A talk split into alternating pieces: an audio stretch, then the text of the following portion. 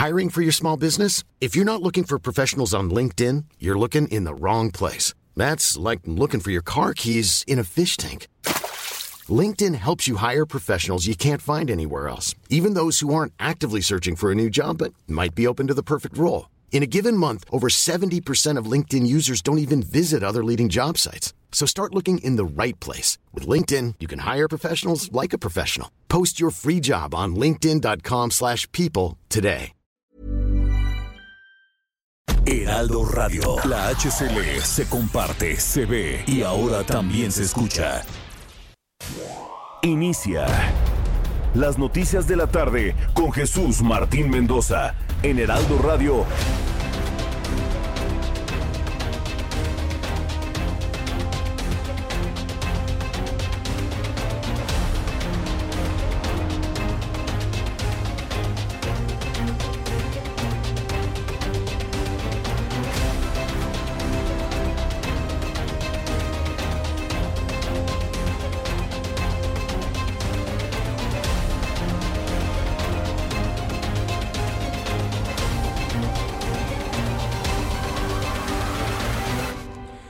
Las 6 de la tarde en punto, hora del centro de la República Mexicana. Bienvenidos, muy buenas tardes. Iniciamos el Heraldo Radio correspondiente a este día jueves.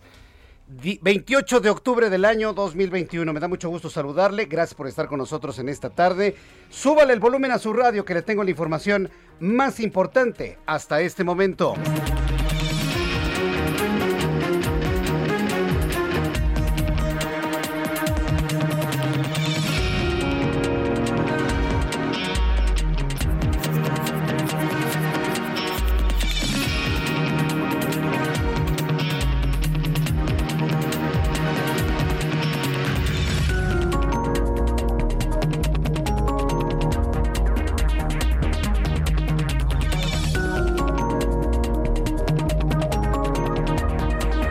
Primer lugar, le informo en este resumen de noticias que México ha registrado un récord de personas fallecidas en este 2020.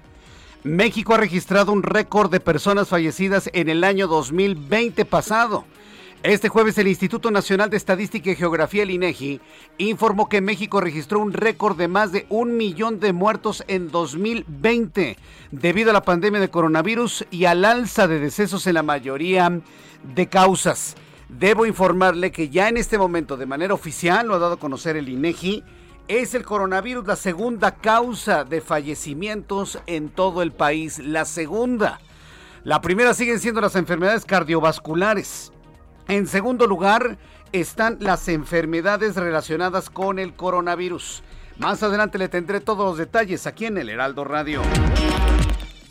También le informo en este resumen de noticias que la Fiscalía General de la República, la Fiscalía General de la República emitió un comunicado donde reveló que no hubo tortura ni violación sexual en contra de José Eduardo Ravelo. ¿Se acuerda usted de este muchacho?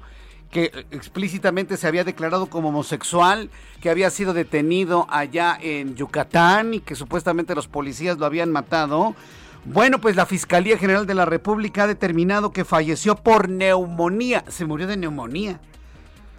Y habrá que ver entonces la neumonía provocada por qué. ¿Por un virus? ¿Por una bacteria? ¿Por un hongo?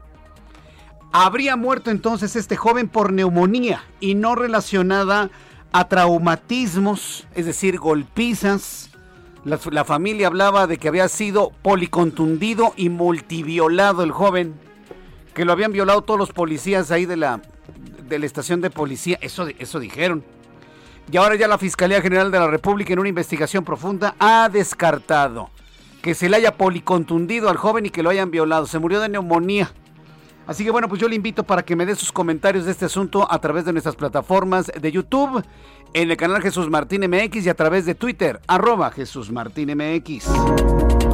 Otra noticia de esas sorprendentes, la aerolínea Viva Aerobús informó este jueves que será en el mes de marzo de 2022 cuando inicie operaciones desde el aeropuerto de, desde el aeropuerto en la base militar de Santa Lucía. Esto allá en el estado de Hidalgo, el cual se encuentra ubicado en la base aérea de Santa Lucía, como le digo, ya serían dos aerolíneas, las más chiquitas, ¿no? Viva Aerobús y Volaris quienes harían vuelos en la República Mexicana, pero bueno, ya te hemos comentado que, por ejemplo, si salimos desde esta ubicación hasta Santa Lucía, nos hacemos dos horas con 20 minutos y el Uber nos cobra 1.600 pesos. ¿Cuánto hacemos al aeropuerto de la Ciudad de México? Entre media hora y 40 minutos y un Uber nos cobra 250 pesos. Son comparaciones reales, comprobables, producto de investigaciones periodísticas que hemos hecho aquí en el Heraldo Noticias. También le informo que el Senado va a solicitar al gobierno federal que refuerce la presencia de la Guardia Nacional a fin de reducir la violencia en aquellos destinos turísticos donde se registran estos hechos y así recuperar los niveles de actividad previos a la pandemia. También informo que la vacunación contra COVID-19 para mayores de 18 años en la Ciudad de México concluyó después de 253 días. El 95% de los adultos cuentan con un esquema de vacunación completo, esto dice Eduardo Clark encargado de, del gobierno digital de la Ciudad de México. Lo que sí le puedo decir es que el gobierno de la Ciudad de México no podrá decir jamás que el 100% de los adultos están vacunados con el esquema completo. Yo no estoy vacunado, ¿eh? Yo no he recibido ni una sola vacuna, ni la primera, mucho menos la segunda. Entonces, lo digo desde ahora para que no nos vayan a decir que ya todos, ¿no? Ya el 100%. No, no, hasta este momento no ha ocurrido. Y no soy el único. Hay muchas personas que por voluntad propia han decidido no recibir la vacuna. Hay quienes entendemos la importancia de la vacuna, la promovemos que usted se vacune, pero hay quienes por condiciones de salud propias, ¿sí? Como usted puede escuchar hoy con mi voz, tengo una reacción alérgica traigo una reacción alérgica que me afecta las cuerdas vocales. Imagínense si me pongo ahorita la vacuna. No, hombre. Me quedo sin voz y dejo de venir a trabajar. Entonces, conociendo cómo es el cuerpo de uno y también de otras personas, pues no todo el mundo se va a vacunar porque hay personas que no podemos recibir en este momento la vacuna. Entonces, bueno, pues se ha hablado de un 95%, se podrá acercar al 98, 99% pero dudo mucho que se alcance el 100% total. En otras noticias, esto sí, para que vea, es verdaderamente sorprendente. Mark Zuckerberg anuncia que la empresa a la que pertenece Facebook, Instagram y WhatsApp va a cambiar de nombre, dejará de llamarse Facebook. Como decía mi abuelita, adiós, ¿en serio? ¿Y ahora como por qué? ¿Por qué matar el nombre de Facebook? Muchas de estas estrategias de carácter empresarial se han hecho a lo largo del tiempo con resultados verdaderamente desastrosos. Luego los segundos nombres nunca son mejores que el primero. ¿Sabe cómo le van a llamar a, Facebook? Meta. Meta. Más de un inversionista se debe haber quedado pensando, ¿será eso bueno? Y más de otro, pues la de haber dicho a Mark Zuckerberg, se voló la barda, jefe. Meta. No me dice nada la palabra meta. Pero en fin, así se va a llamar Facebook según lo que ha anunciado Mark Zuckerberg al mundo. A 6 de la tarde con 7 minutos hora del centro de la República Mexicana. Vamos con nuestros compañeros reporteros urbanos, periodistas especializados en información de ciudad. Daniel Magaña, me da mucho gusto saludarte. Bienvenido, muy buenas tardes.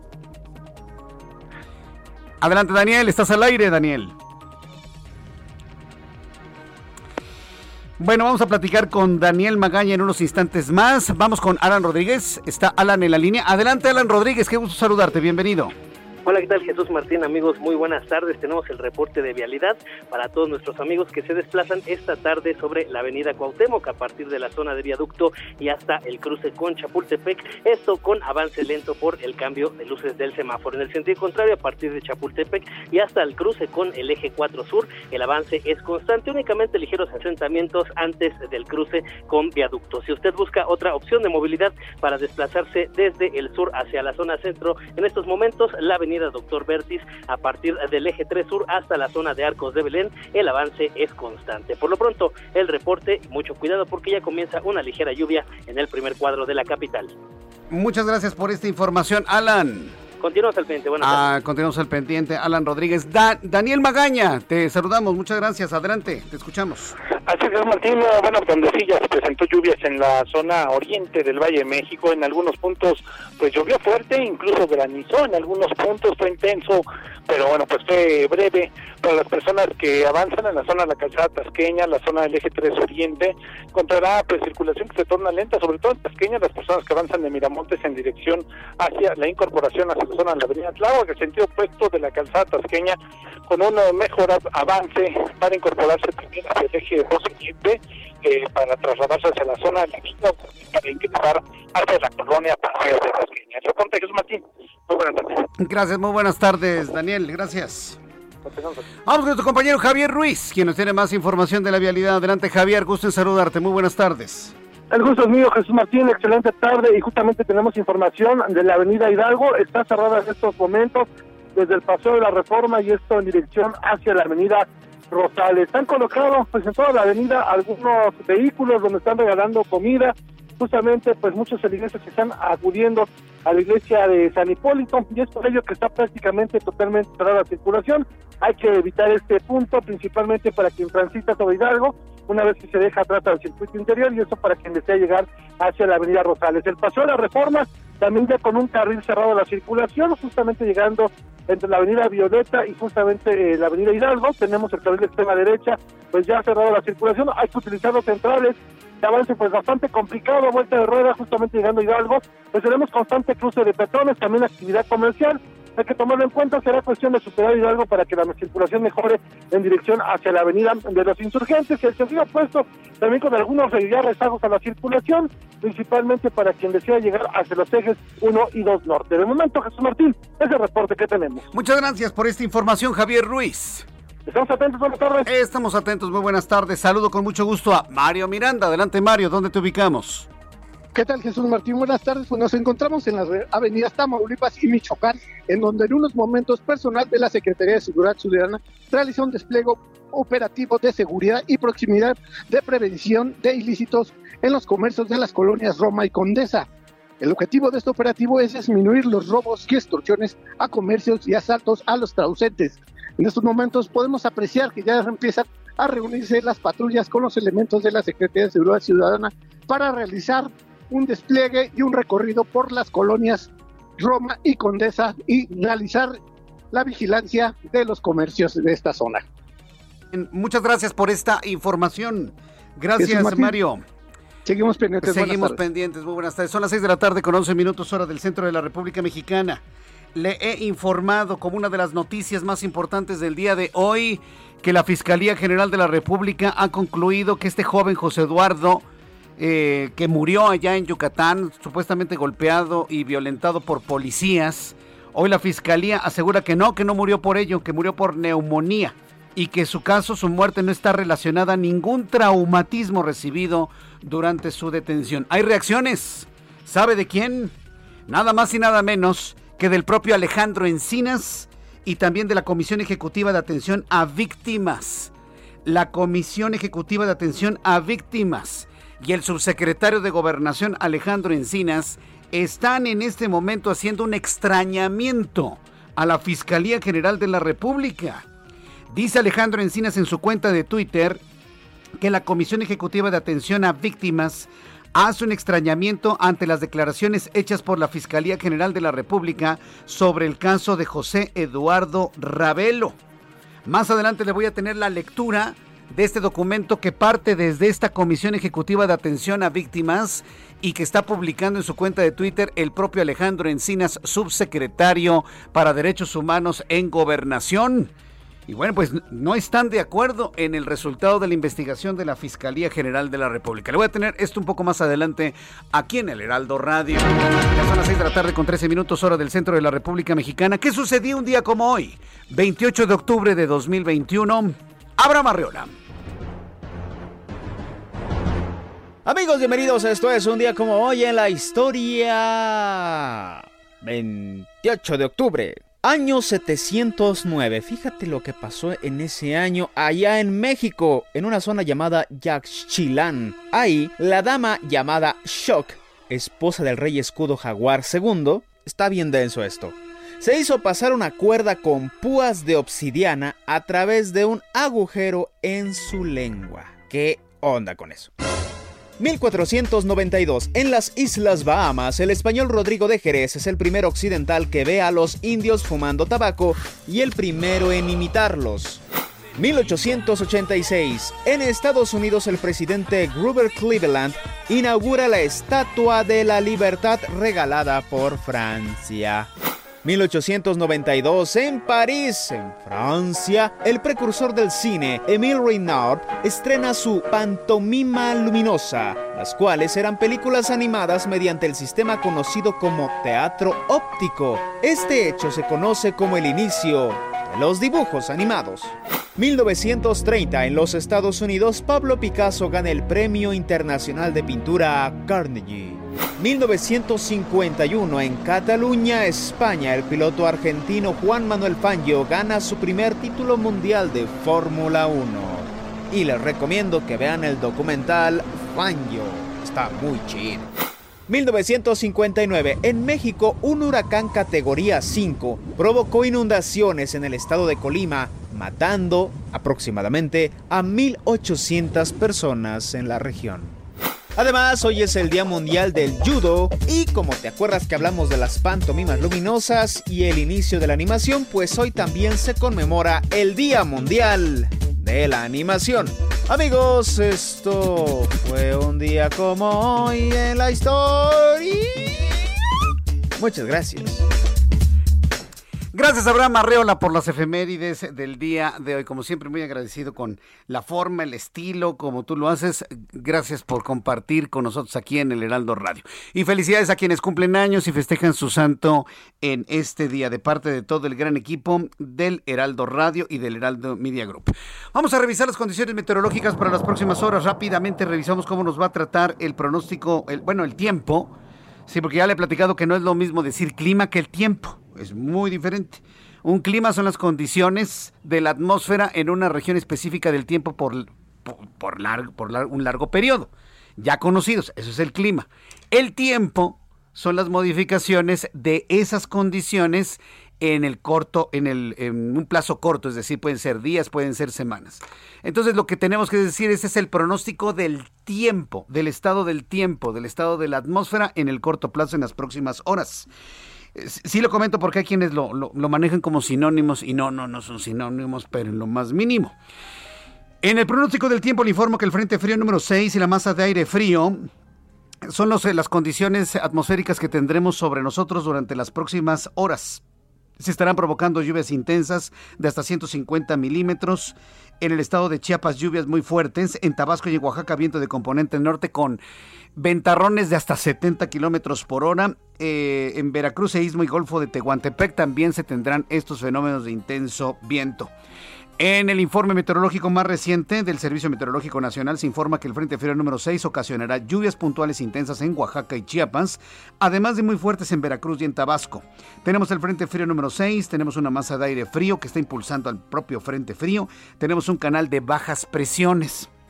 Fíjese, cuando uno se refiere a los canales de baja presión, es un sistema en donde la evaporación del agua es mayor del promedio. Es decir, hay una zona de intenso calor donde el agua se está evaporando, esta sube la atmósfera y entonces se corre el riesgo de la generación de una onda tropical, de una perturbación tropical, de una depresión tropical, que podría encontrarse con los frentes fríos que ya nos están llegando desde el hemisferio norte de nuestro planeta y con esto generar lluvias, con esto generar inclusive granizadas y por qué no decirlo, posiblemente en los próximos días las primeras nevadas de la temporada invernal. Ya con estos elementos atmosféricos le doy a conocer el pronóstico del tiempo para las siguientes horas. Amigos que nos escuchan en Cuernavaca, Morelos, gracias por estar en contacto con nosotros. Temperatura en este momento 24, mínima 16, máxima 27. Está nublado en Cuernavaca. Amigos en Houston, me da mucho gusto saludarlos. Temperatura 23 grados, mínima 16, máxima 26. En la ciudad de Oaxaca, hermosa Oaxaca, nublado y con lluvia a esta hora de la tarde, mínima 14, máxima 27 para el día de mañana. En Colima, mínima 19, máxima 31, 28 grados en estos momentos. En Cancún, Quintana Roo, mínima 24, máxima 33, 29 en este momento. Llueve en la capital de la República, está lloviendo ya en algunos puntos de la ciudad. Nuestros compañeros reporteros nos informarán en dónde llueve de manera copiosa. La temperatura está en 19 grados en este momento. La mínima mañana al amanecer 11, estará haciendo frío. Y la máxima alcanzará 24 grados Celsius.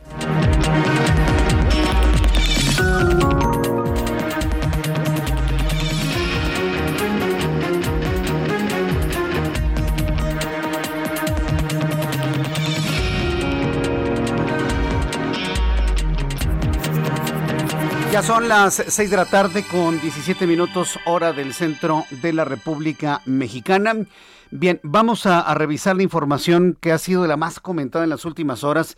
Sí lo económico, sí la ley de ingresos aprobado, sí el presupuesto de egresos que se está negociando, sí el paquete económico, sí el COVID, sí las vacunas, lo que dijo Alcocer, etcétera. Tenemos una gran cantidad, sí los, los comentarios del presidente hacia la UNAM. Pero en este momento lo que está surgiendo es esto que ha determinado la Fiscalía General de la República. El joven José Eduardo Ravelo, presuntamente violado y torturado por miembros de la Policía Municipal de Mérida, Yucatán, habría muerto a consecuencia de neumonía. Sí, nosotros recordamos esta noticia, ¿no? En donde agarraron al joven y que puso pretexto de que estaba cometiendo ciertos actos, que si el joven se había declarado abiertamente homosexual, que si lo golpearon y que por esa razón lo violaron, mire. Y después su cuerpo apareció fallecido. Todos nos quedamos con esa idea, ¿no? De que había una investigación hacia los policías para conocer su responsabilidad. Bueno, se ha determinado que ni lo golpearon ni lo violaron, simplemente que el joven se murió por neumonía y, no por algún traumatismo causado por los agentes, determinó la Fiscalía General de la República después de la exhumación y necropsia del cadáver del joven. Es decir, lo tuvieron que volver a sacar, volvieron a investigar el cuerpo y no, no encontraron rastros de violaciones o golpes o algo semejante. La Fiscalía señala que los dictámenes ministeriales y periciales son falsos. Además, comprobaron presión a testigos para ejercer acción penal en contra de los policías. Tengo la línea telefónica Herbert Escalante, nuestro corresponsal en Mérida, Yucatán. Adelante, Herbert, danos más detalles de esto que ha conmocionado la opinión pública. Adelante, Herbert.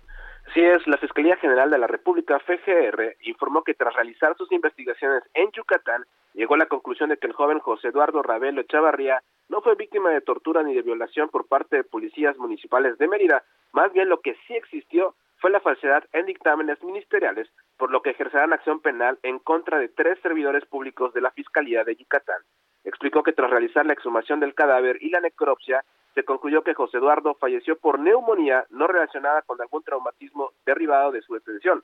Además, se determinó a través de periciales en medicina la situación de salud de la víctima, la cual se omite decir por respeto. Añadió que los números y colores de la patrulla señalados por dicho joven en su declaración que hizo antes de morir, en la que describe las agresiones sufridas, no corresponden a la evidencia, ya que no existen tales uniformes y características policíacas. Sostuvo que en definitiva la investigación de los hechos confirmó que no existió tortura ni violación sexual por parte de los elementos aprensores de la Policía Municipal de Mérida.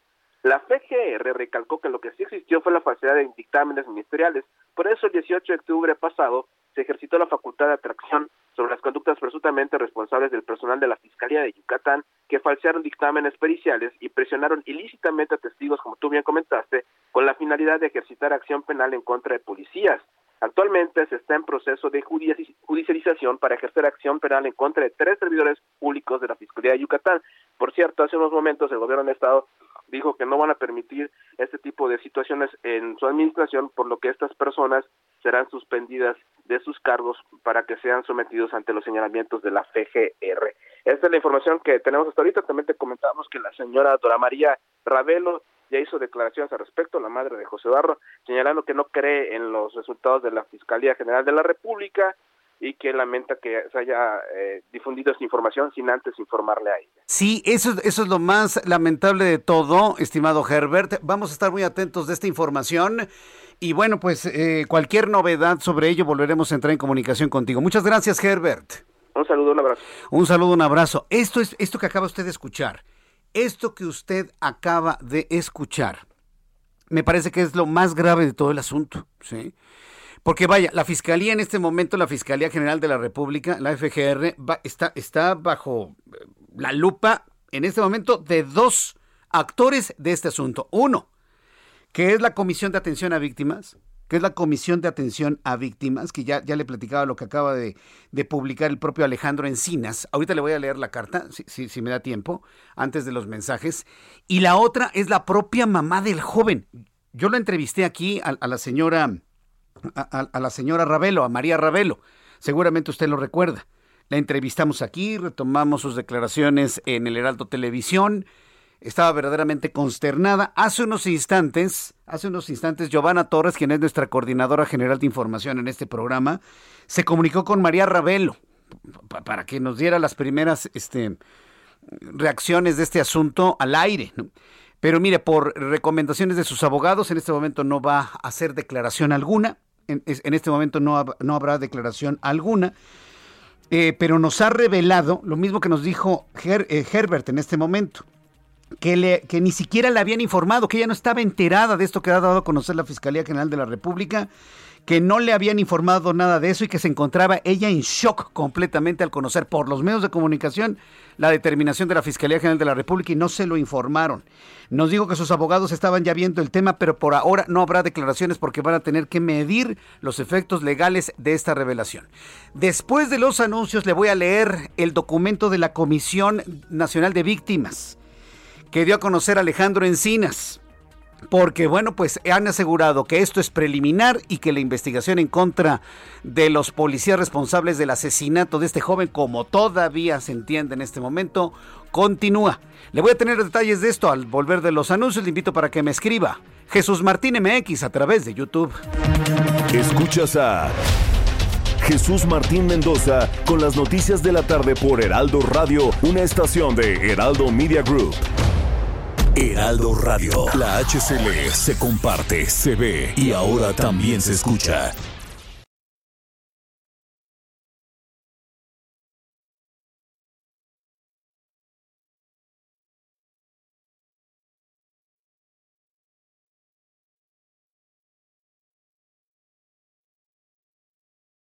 Heraldo Radio 98.5 FM, una estación de Heraldo Media Group, transmitiendo desde Avenida Insurgente Sur 1271, Torre Carrachi, con 100.000 watts de potencia radiada.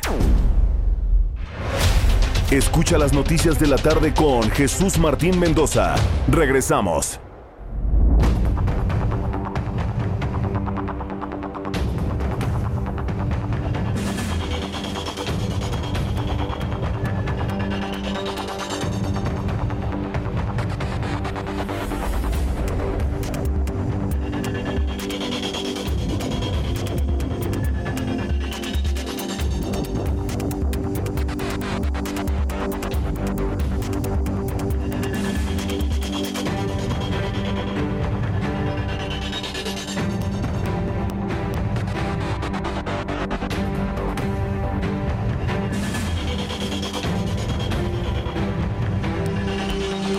Son las seis eh, y media, las seis de la tarde con 30 minutos, seis y media, tiempo del centro de la República Mexicana. Le invito a nuestros amigos que nos escuchen por primera vez que también abran su YouTube en el canal Jesús Martín MX. Ahí tengo un chat en vivo en donde estoy saludando a todos nuestros amigos que me escriben, que me comentan. Bueno, pues muchos consternados por el asunto de, la muerte de este joven que por neumonía.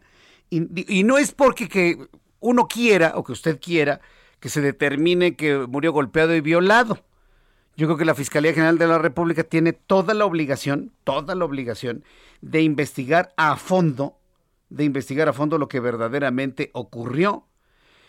Pero pues imagínense, estamos, estamos ante una situación en la cual ni, las, ni Alejandro Encinas, que es subsecretario de Gobernación, le cree a la Fiscalía General de la República. La Comisión Ejecutiva de Atención a Víctimas hace un extrañamiento ante las declaraciones hechas por la Fiscalía General de la República sobre el caso Ravelo. Ante la información presentada el día de hoy por la Fiscalía General de la República, estoy leyendo el comunicado número 009 de la Comisión eh, Ejecutiva de Atención a Víctimas. Ante la información presentada el día de hoy por la Fiscalía General de la República sobre el caso de José Eduardo Ravelo, en nuestro carácter de representantes de la familia manifestamos lo siguiente, dos puntos. Expresamos nuestro extrañamiento ante las declaraciones conclusivas hechas por la Fiscalía sobre el caso, ya que la investigación se encuentra en una fase preliminar y no conclusiva. Reclamamos la falta de sensibilidad en la forma en la que, sin previo aviso a la familia, la Fiscalía General de la República da a conocer estas conclusiones de su investigación. La familia de José Eduardo Ravelo, al igual que cualquier persona que se acerca a una fiscalía en la búsqueda de justicia merece un trato digno y prioritario en el acceso a la información sobre su caso. ¡Sas! ¡Qué fuerte está el comunicado! ¿eh? A su vez, exhortamos a la Fiscalía a enunciar qué acciones penales va a realizar en contra de la Fiscalía General del Estado de Yucatán por la probable alteración de evidencias por parte de funcionarios ministeriales. Finaliza el documento. Tanto la tortura como la alteración de evidencias constituyen delitos, impiden el esclarecimiento de los hechos y son obstáculos para el acceso a la justicia de las víctimas que deben ser erradicadas de manera definitiva. Eso es lo que ha concluido y comenta la Comisión Ejecutiva de Atención a Víctimas, que está haciendo un extrañamiento por las formas y los modos poco sensibles de la Fiscalía General de la República y le aclara que esto no es conclusivo y que solamente está en fase preliminar. ¿Quién da a conocer este boletín? Nada más y nada menos que el propio Alejandro Encinas, quien es subsecretario para Derechos Humanos de la Secretaría de Gobernación. Estoy haciendo un retweet en mi cuenta de Twitter, arroba Jesús Martín MX, del documento por quien quiera leerlo nuevamente lo quiera leer y determinar el origen hacia Twitter por parte del subsecretario de Gobernación. Durísima, ¿eh? Respuesta, por supuesto. Y, bueno, comentarle que sigo recibiendo comentarios de la propia mamá de José Eduardo Ravelo que dice que se encuentra conmocionada, que ella no puede entender cómo su hijo solito se hizo todo lo que aparece en su cuerpo, que él solito se lo hizo. Dice, alguien miente, pero que esperan que los abogados puedan decirnos a la brevedad qué es lo que obra, qué es lo que opera a continuación de esto. Imagínense nada más. 6 de la tarde con 34 minutos, hora del centro de la República Mexicana. Proyecto de reforma energética o de reforma a la ley de la industria eléctrica. ¿Va a pasar o no va a pasar? Hay, la oposición dice que no pasa. Los únicos que apoyan esta propuesta de reforma a la ley de la industria eléctrica es el presidente y los integrantes del Movimiento de Regeneración Nacional. Y estoy casi seguro que no todos, ¿eh? estoy seguro que no todos están en ese sentido. ¿Qué fue lo que hizo hace unos días el gobierno de los Estados Unidos? Señalar la peligrosidad de la reforma tal y como está planteada en el sentido del incremento en el costo de los combustibles en México o bueno de la energía eléctrica en nuestro país y sobre todo la violación de varios acuerdos y contratos establecidos en el marco del Tratado de Libre Comercio. Eso es lo que ha establecido Estados Unidos. ¿Qué fue lo que contestó hoy el presidente de la República? Dice que es falso, que no es cierto, que no va a pasar no le dio importancia, dice que no es verdad. ¿Sabe quién reaccionó ya también sobre la reforma energética de, la ley de la industria eléctrica que pretende el presidente de la República? El Parlamento Europeo. Se suma a Estados Unidos, Europa también preocupada por lo que está haciendo el gobierno mexicano en torno a la energía eléctrica.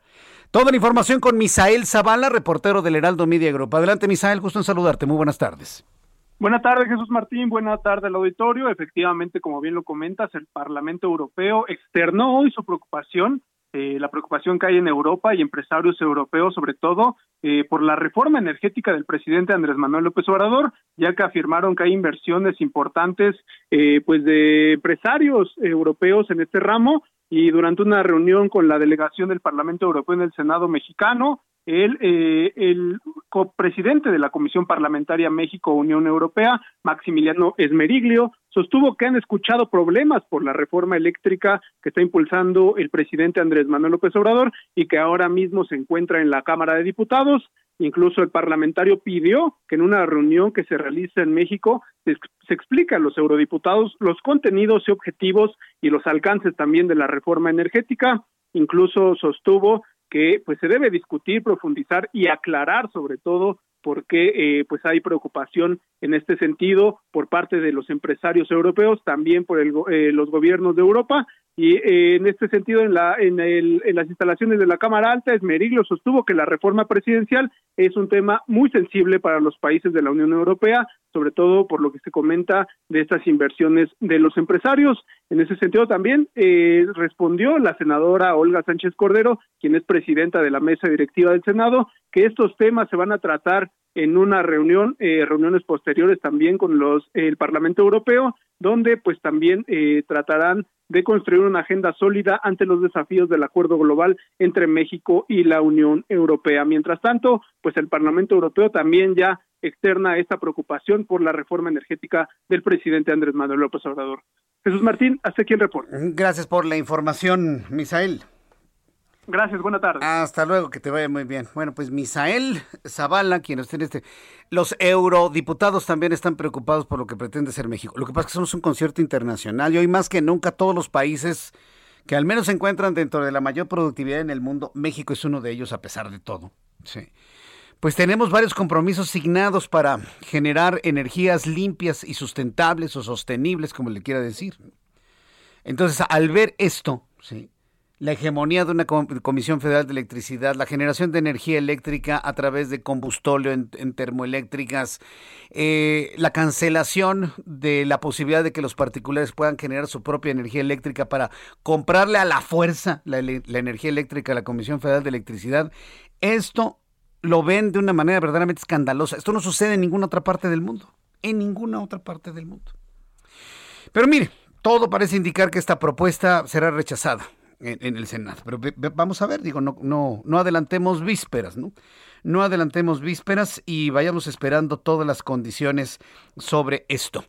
Mientras tanto, cuando son las 6 de la tarde con 38 minutos hora del centro de la República Mexicana, ya le adelantaba en nuestro resumen de noticias que de acuerdo al Instituto Nacional de Estadística y Geografía, México habría registrado un récord de más de un millón de muertos en 2020 debido a la pandemia de coronavirus, un asunto que nos preocupa muchísimo, y el alza de los decesos en la, en la mayoría de causas.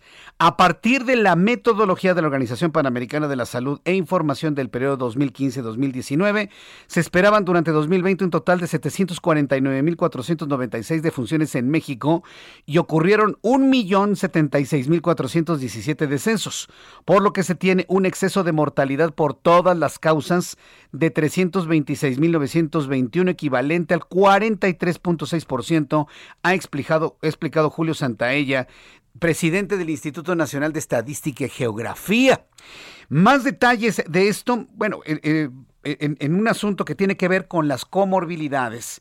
Vamos a entrar en comunicación con Carlos Navarro, reportero del Heraldo de México, porque hoy Olivia López, la secretaria de Salud de la capital de la República, pues de alguna manera está replanteando lo mismo que dijo el secretario de Salud, el señor Alcocer, ¿sí? de que no vacunaría a sus nietos. hacen team back, ¿no? Todos, team back, hacen todos, ¿no? Ante unas declaraciones que han sorprendido al mundo entero. Carlos Navarro, gusto en saludarte, bienvenido. Buenas tardes, Jesús Martín. Te saludo con gusto a ti al auditorio y comentarte que después de que el secretario de Salud Federal, Jorge Alcocer, dijo que no vacunaría a sus nietos contra la COVID-19, la titular de la Secretaría de Salud de la Ciudad de México, Oliva López, lo secundó. Hoy, en conferencia de prensa, la funcionaria local dijo esto. Escuchemos. Contra COVID-19 no los vacunaría. ¿Por qué, doctora? Porque no tienen riesgo. El riesgo es muy reducido. No existe el riesgo cero pero es muy reducido. Contra COVID-19, los vacunaría contra la vacunación universal. Bueno, de hecho, los grandes que tengo están vacunados contra la vacunación, contra todas las enfermedades del esquema de vacunación universal no los vacunaría porque el riesgo es muy reducido, fue lo que dijo la secretaria de Salud, Oliva López Arellano. Comentarte, Jesús Martín, que hoy en la Ciudad de México concluyó la vacunación contra COVID para menores de 12 a 17 años de edad con comorbilidades graves. Recordemos que se habían habilitado dos sedes vacunadoras, tanto la Biblioteca Vasconcelos como en el Censis Marina, en la Alcaldía Coyoacán. De lo esperado, hasta ayer había nada más 11 mil vacunados, de 150 mil estimados. Vamos a ver qué explican las autoridades de por qué hay una diferencia tan grande de lo estimado a los que acudieron a recibir la vacuna Pfizer contra COVID. Jesús Martín, la información que te tengo. Muchas gracias por la información. Gracias, Carlos Navarro. Hasta luego, buenas tardes. Hasta luego, que, le vaya muy bien, que te vaya muy bien. Es lo que dice la secretaria de Salud de la Ciudad de México, Oliva. Este. Sí, la, la señora secretaria de Salud del gobierno de la Ciudad de México, que tampoco los vacunaría. México es el único país que niega la vacunación a los niños. Pues ¿sabe cuál es el problema? La, falta, no lo digo por Oliva ni por el gobierno capitanino, lo digo por el presidente López Obrador y por Jorge Alcocer. Son incapaces de reconocer que se equivocan. Son incapaces de reconocer que se equivocan. Los niños se enferman de COVID. Tengo en mis manos una prueba fehaciente de ello y se la voy a compartir en este momento. Seguramente usted ha escuchado algunos problemas en mi garganta. Ya tengo identificado que es un problema alérgico. Yo soy muy profundamente alérgico. Algunas personas inclusive lo vieron en mi piel ayer en la transmisión de YouTube. Bueno, para no errarle, hoy me fui a hacer una prueba para descartar si tenía COVID-19. ¿Sabe dónde fui? Fui a los laboratorios JLN Labs, que por cierto se los recomiendo, que, están en los Walmart, con nuestros amigos de Walmart. si usted entra a la página de internet de Walmart y pone usted Walmart COVID, le va a arrojar una página en donde le puede hacer usted una cita para que le hagan una prueba rápida para detección de COVID-19. Entonces, eso fue lo que hice el día de hoy. Dije, no vaya haciendo que sea COVID, voy a hacerme mi prueba responsablemente me fui al Walmart, que me, tocaba más cerca. Este, me recibió la gente de JLN Labs, muy bien, padrísimo. Además, una prueba, 198 pesos, una prueba muy eficiente. Ya me hicieron mi prueba y salí negativo. Entonces, lo que tengo es una reacción alérgica, no tengo COVID. Bueno, me voy a volver a hacer la prueba en una semana, de todas maneras. Pero le platico esto porque, obviamente, le pregunté a las señoritas, sin decirles quién era yo, y además ni, lo supieron pues finalmente, eh, que cuántas, que cuál era el nivel de positividad del COVID-19. Y me dice, hoy llevamos 23 pruebas. Le digo, ¿cuántas han salido positivas? Ninguna. Ninguna ha salido positiva. Ah, qué bueno. Pero le dice a su compañera, ¿pero qué tal el lunes? El lunes de 50, 36 salieron positivas. El lunes pasado. Es el 72% de positividad en esa carpa, en ese lugar, en ese estacionamiento específico. Pero lo que me, compartieron es que la mayoría de los positivos eran niños. Niños. Niños. Yo no tengo por qué mentirle. Eso fue lo que me dijeron las, eh, las personas del laboratorio que cuando hay positivos, la mayoría en este momento son niños que se contagian en las escuelas. ¿Eh? Claro, yo no voy a decir que esto es una generalidad porque fue un comentario en una carpa, en un lugar, en un estacionamiento, en una tienda Walmart. Que esto no significa que sea la generalidad, debo decirlo. Pero me sorprendió mucho el dato. Hasta ellas mismas se mostraron sorprendidas de ahora la cantidad de niños que salen positivos de COVID-19. Entonces, cuando dice el COSER que no pasa nada, cuando dice la señora Oliva que no pasa absolutamente nada, y en los laboratorios están detectando que los niños salen positivos, ¿qué hacemos?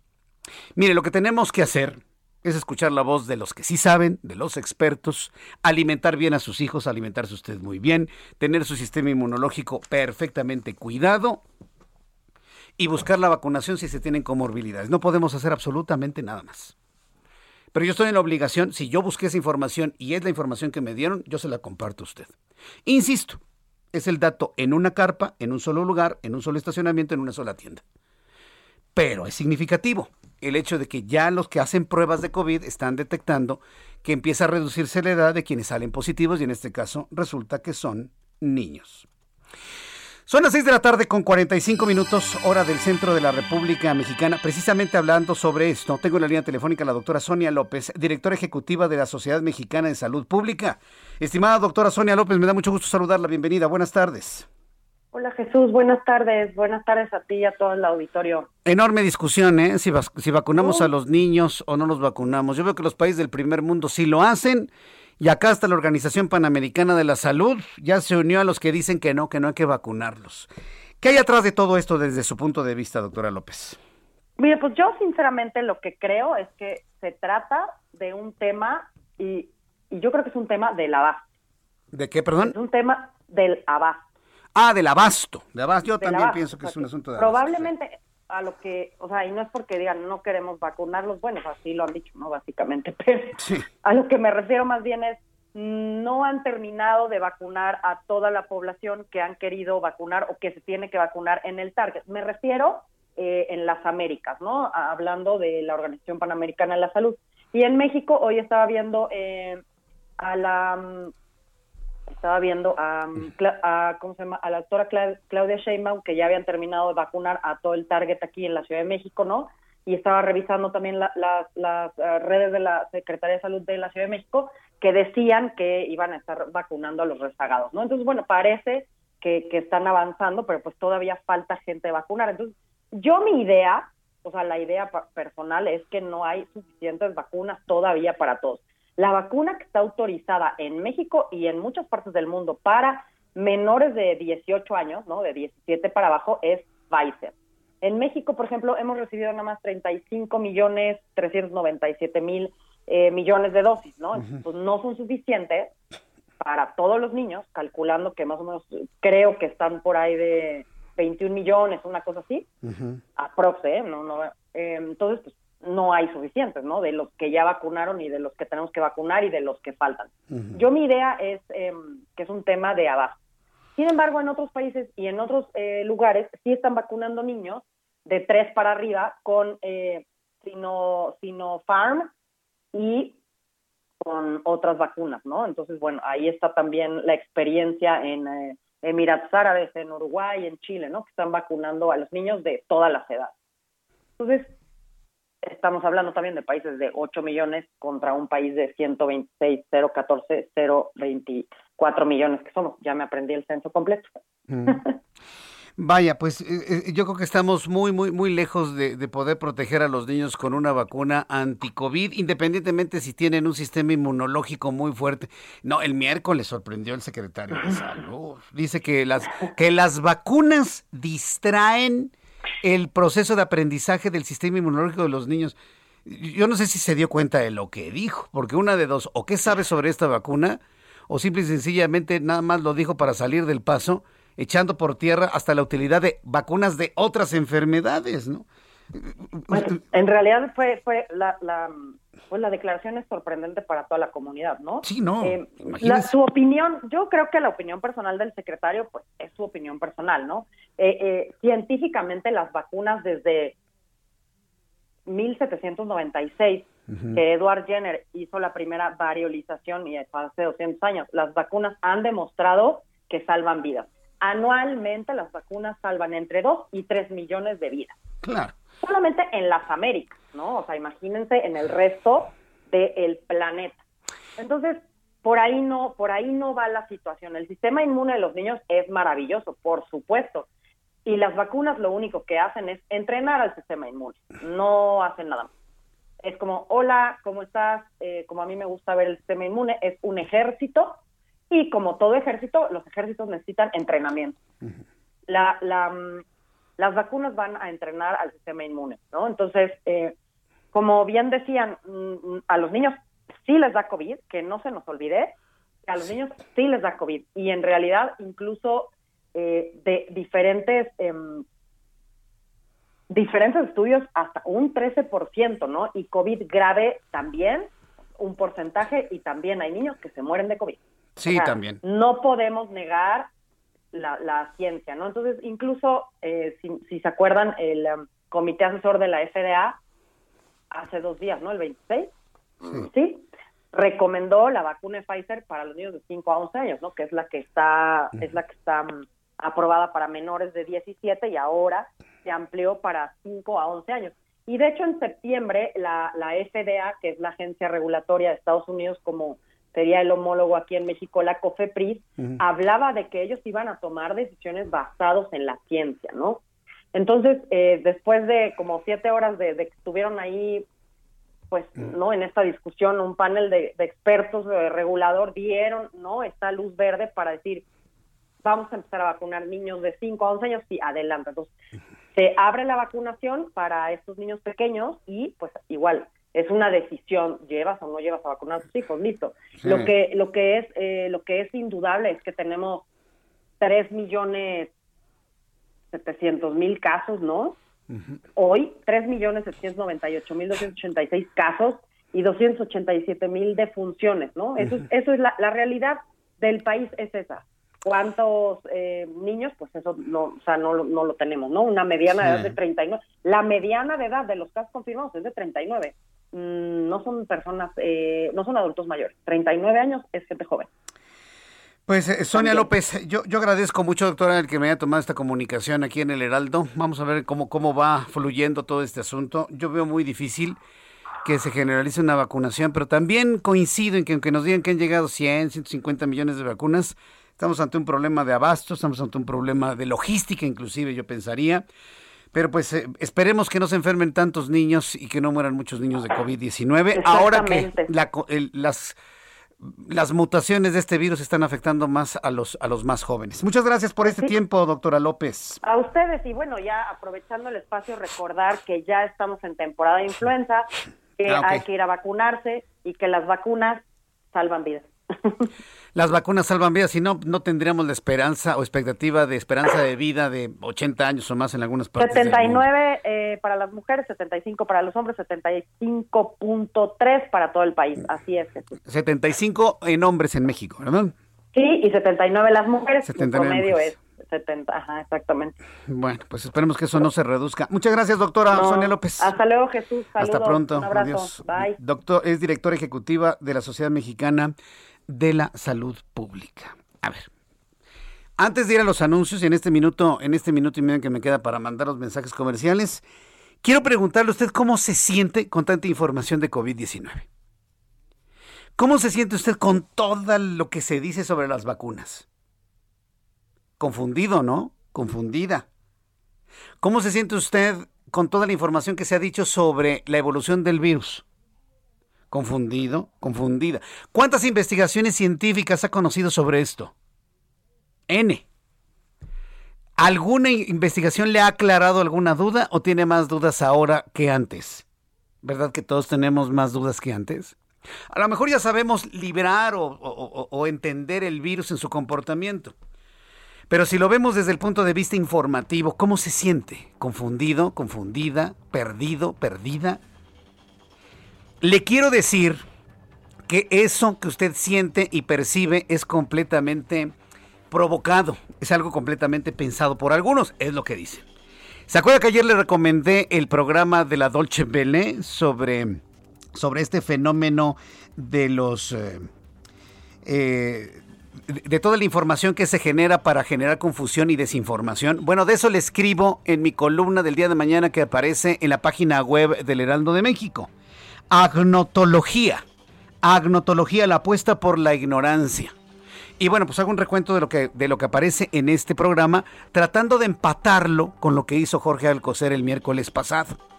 Generar una serie de, de comentarios, ideas para provocar que confusión y desinformación. Regreso con esto después de los anuncios. Escuchas a Jesús Martín Mendoza con las noticias de la tarde por Heraldo Radio, una estación de Heraldo Media Group. Heraldo Radio, la HCL se comparte, se ve y ahora también se escucha.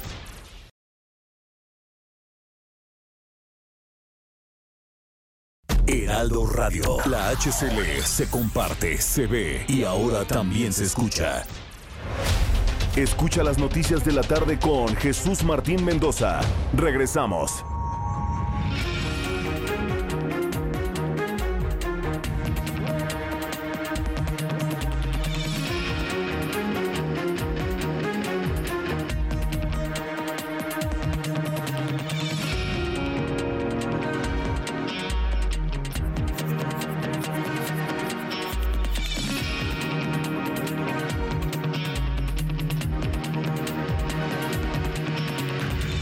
Ya son las 19 horas en punto, las 7 de la noche en punto hora del centro de la República Mexicana.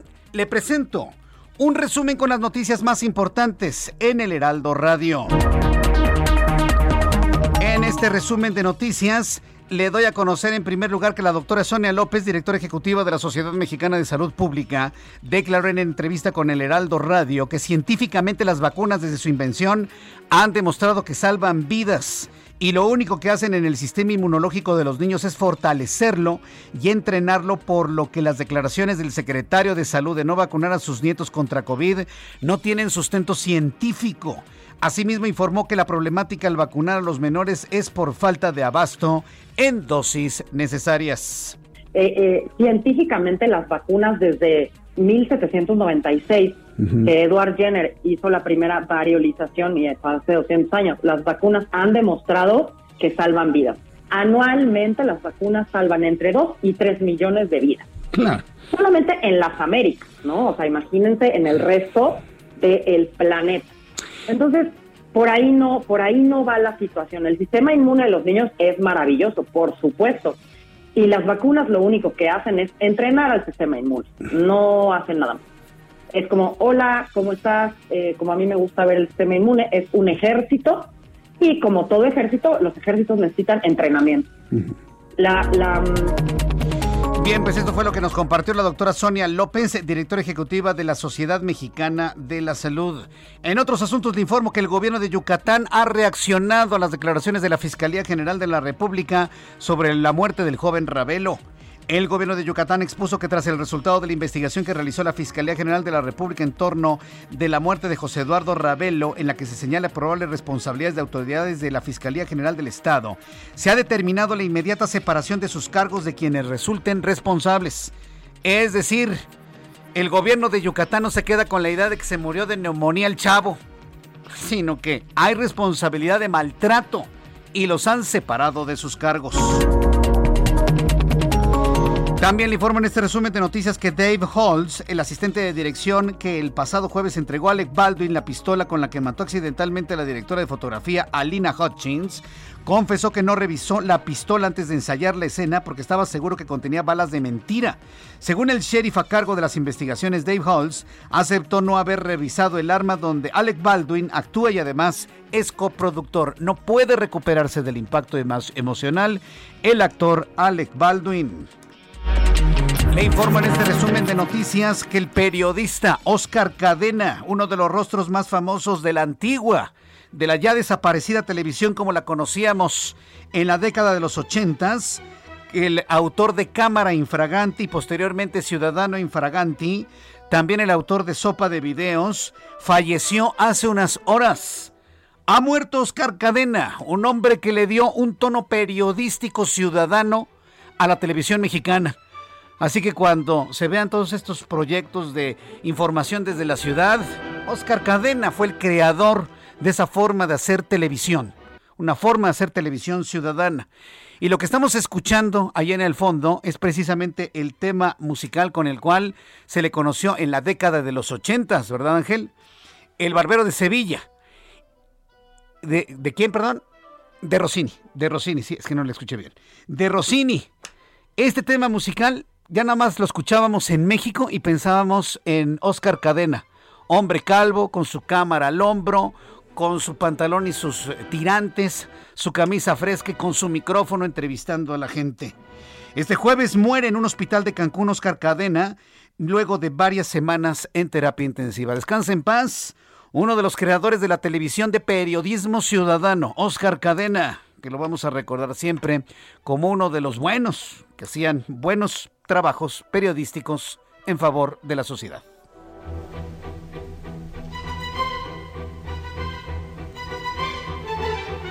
ya son las 7.5 horas del centro de la República Mexicana. Hasta aquí nuestro resumen de noticias. Le invito para que siga con nosotros. Le saluda Jesús Martín Mendoza.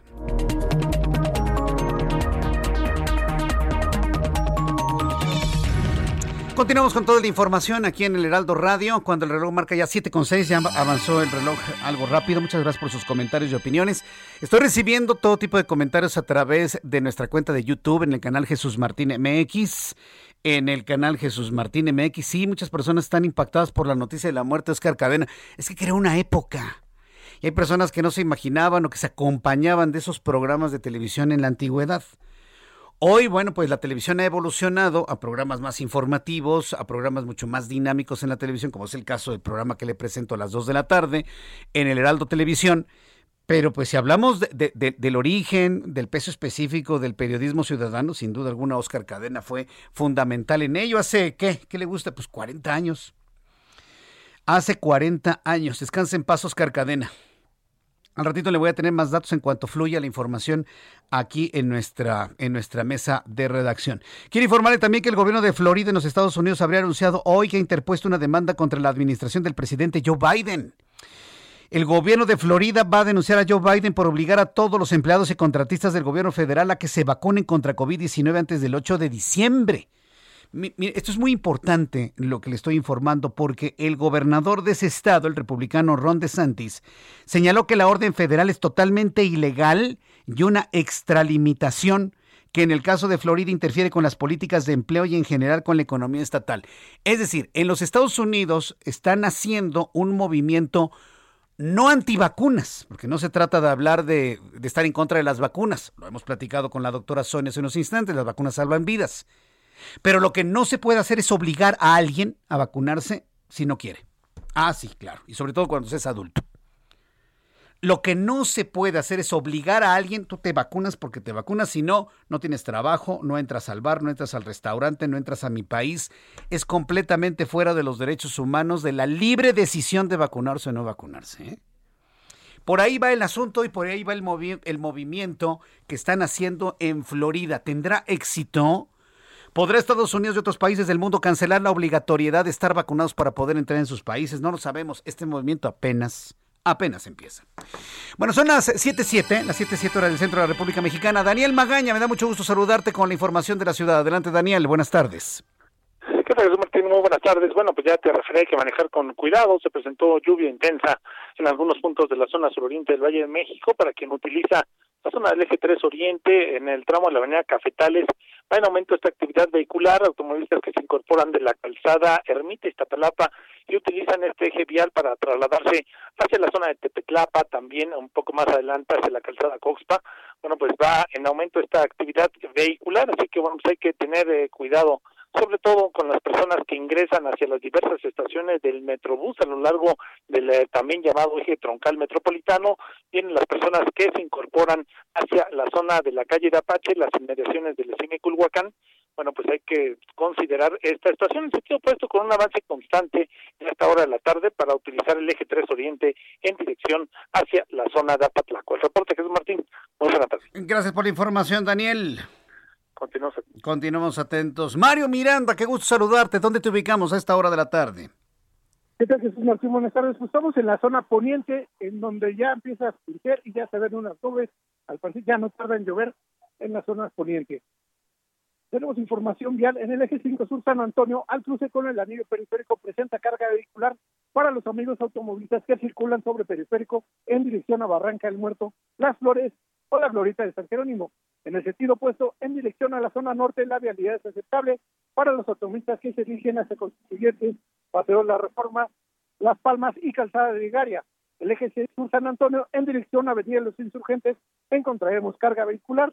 Jesús Martín, seguimos pendientes. Buenas tardes. Gracias, muy buenas tardes. Gracias por la información. Hasta luego. Hasta luego, que te vaya muy bien, mi compañero Mario Miranda. Son las 7 con 9, las 19 con 9 minutos, hora del centro de la República Mexicana. Dice que aquí en el Heraldo, en el Heraldo de México, estamos muy contentos porque en relativamente poco tiempo, sí, porque en realidad e, esta segunda era, esta segunda etapa, esta segunda era del Heraldo de México, que nació en mayo del año 2017, con, con el periódico El Heraldo de México, que para 2018 estrenamos nuestros programas de televisión. ¿Se acuerda usted? En junio de 2018. Que en junio de 2019 estrenamos nuestra gran cadena de radio y a lo largo de todo este tiempo desde su fundación hemos desarrollado la mejor o la, de las más grandes eh, y poderosas páginas web informativas. O sea, nos sentimos muy orgullosos porque en estos cuatro años hemos desarrollado todo esto. Hemos crecido y somos el medio de comunicación en información, análisis, periodismo de los más importantes de toda la República Mexicana en tan solo cuatro años, si hablamos de todo en conjunto, ¿eh? si hablamos de todo en conjunto.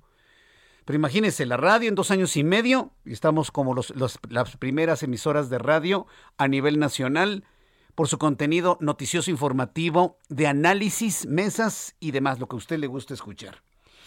Y afortunadamente vamos sumando, vamos sumando reconocimientos. Bueno, el periódico El Universal y el periódico El Heraldo de México, este, bueno, de alguna manera es mucho más eh, visto el Heraldo de México, sobre todo por las, eh, ¿qué son, este, amigo Palma? Más de 30 reconocimientos por diseño. El caso del Heraldo de México. Más de 30 reconocimientos por diseño de nuestro periódico tabloid. Aquí lo tenemos, aquí le muestro a través de YouTube nuestra edición del día de hoy. Aquí la estamos viendo. Sí, que en este mes, pues sus letras son de color rosa, precisamente por la lucha contra el cáncer de mama que estamos realizando. Tenemos premios de periodismo, ya nosotros ganamos el Premio Nacional de Periodismo en el Heraldo Radio, este programa de noticias en el año 2019. Y bueno, pues los reconocimientos se los comparto porque usted es parte de esta gran familia. ¿eh? Usted es parte de esta gran familia y quiero que se sienta muy contento de seguir y escuchar al Heraldo de México siempre. Heraldo Media Group gana el segundo lugar en la séptima edición del premio Sanofi Pasteur Vacunar para dar oportunidades. Gerardo Suárez nos tiene toda la, eh, toda la historia. Adelante Gerardo, gusto en saludarte. Muchas gracias Jesús Martín, pues estamos muy contentos por recibir este premio vacunar para dar oportunidades. El segundo lugar en la categoría de medios tradicionales. Y bueno, pues te cuento un poco la historia. Es una, eh, pues una nota que escribimos en febrero de este año, un momento en el que la pandemia nos estaba pegando muy, muy fuerte y pues, eh, bueno, en lo, en lo particular, eh, recorría los centros de vacunación contra la COVID-19 en la Ciudad de México y en uno de estos, en el Palacio de, de los Deportes, encontramos a la enfermera del IMSS, Rita Rodríguez Ramírez, quien para ese entonces ya había vacunado a cerca de 1.500 personas en un esfuerzo en el que ella nos contaba, había horario de entrada, pero no había horario de salida, eran jornadas extenuantes. Y bueno, también había vivido ella como muchos otros eh, personal, bueno, trabajadores de la salud, pues incluso habían vivido agresiones por, motivadas por la, eh, pues por cuestiones de ignorancia debido al COVID-19 y bueno, ella fue incluso víctima, pero se sobrepuso a esta situación y eh, pues continuó con su labor. Esto fue lo que reflejamos en las páginas del Heraldo de México y bueno, pues ahora el Heraldo Media Group fue reconocido con este segundo lugar y bueno, pues estamos muy muy orgullosos Jesús Martín de haber recibido este premio.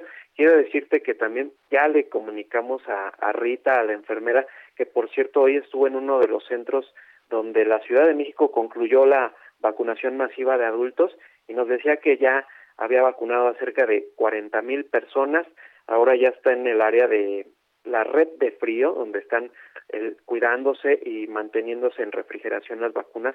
Pero bueno, ella nos decía que ella es una de miles o de millones de, de trabajadores y trabajadoras que está haciendo este gran esfuerzo para pues sobreponernos, para combatir a la COVID-19 y poder ir recuperando la normalidad, Jesús Martín. ¿Cómo te sientes al haber ganado este premio? Pero antes de que me digas eso, ¿cómo es que te inscribiste con nuestros amigos de Sanofi? Ellos lanzaron una convocatoria, te inscribiste, ellos te buscaron. ¿Cómo fue esta parte de la historia? Claro, Jesús Martín. Bueno, pues eh, al estar cubriendo yo la fuente de salud, pues obviamente nos llega esta información de, de pues tanto eh, notas informativas de los eh, avances de Sanofi, de sus distintas actividades y entre estos pues también la convocatoria aproximadamente en septiembre y cerró el 1 de octubre. Y bueno pues decir yo la verdad tenía una corazonada cuando me enteré de este premio. Yo pensé que, que esta historia de Rita pues sí podía ser tomada en cuenta no dentro de este de este premio. Y pues ahí está el, el resultado la verdad me siento muy orgulloso durante todo este día y desde ayer he recibido muchas muchas felicitaciones y es muy especial y sobre todo pues es un reconocimiento para todas las plataformas de Heraldo Media Group que como tú decías en poco tiempo, pues vamos muy bien. En poco tiempo, eh, muchos reconocimientos y la verdad también hay que decirlo. Es gracias. Dicen en el argot, argot periodístico, y tú lo debes saber porque eres periodista, eres reportero, que, que, no, es reportero este no es reportero sin suerte, ¿sí? Entonces tú tuviste la suerte de encontrarte una buena historia, de encontrar la convocatoria y todo este caminito finalmente se juntó sumado a tus años de experiencia para lograr este gran reconocimiento. Es tu esfuerzo, es tu premio y todos aquí en el Heraldo te enviamos un gran abrazo, una gran felicitación y nos sentimos orgullosos por tu trabajo y, qué bueno que así sucedió. De verdad, muchas felicidades y muchos premios más ¿eh? a lo largo de tu, de tu vida profesional, estimado Gerardo. Muchas gracias, Jesús Martín. Y bueno, no quiero dejar pasar también en aquella cobertura, pues también están las imágenes de nuestra compañera Leslie Pérez. Ella hizo las fotografías de esta ah. historia que se puede consultar ahí en el Heraldo de México. Ah, un saludo para Leslie Pérez, gran fotógrafa también, la conozco muy bien.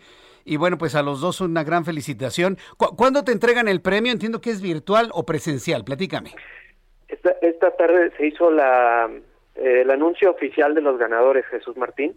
Eh, hay tres categorías en las que se reconocen tanto a trabajadores de la salud eh, por su trayectoria, por su incidencia en políticas públicas y en el caso de nosotros este, los medios de comunicación hay una categoría se anunció en un en un programa de Milenio Foros que también pues es, este nuestros colegas participan en este premio de Sanofi Pasteur. Y pues ahí se hizo el anuncio de los ganadores Jesús Martín. Apenas eh, estamos eh, recibiendo este anuncio oficial. Muy bien Gerardo. Pues muchas felicidades de verdad. Te envío un fuerte abrazo y que sean muchos más en, en tu carrera periodística. Muchas gracias Gerardo. A ti Jesús Martín. Muchas gracias. Hasta luego que te vea muy bien. Bueno pues nuestro compañero Gerardo Suárez pues eh, junto con el Heraldo Media Group ganan el segundo lugar en la séptima edición del premio Sanofi Pasteur Vacunar para dar oportunidades.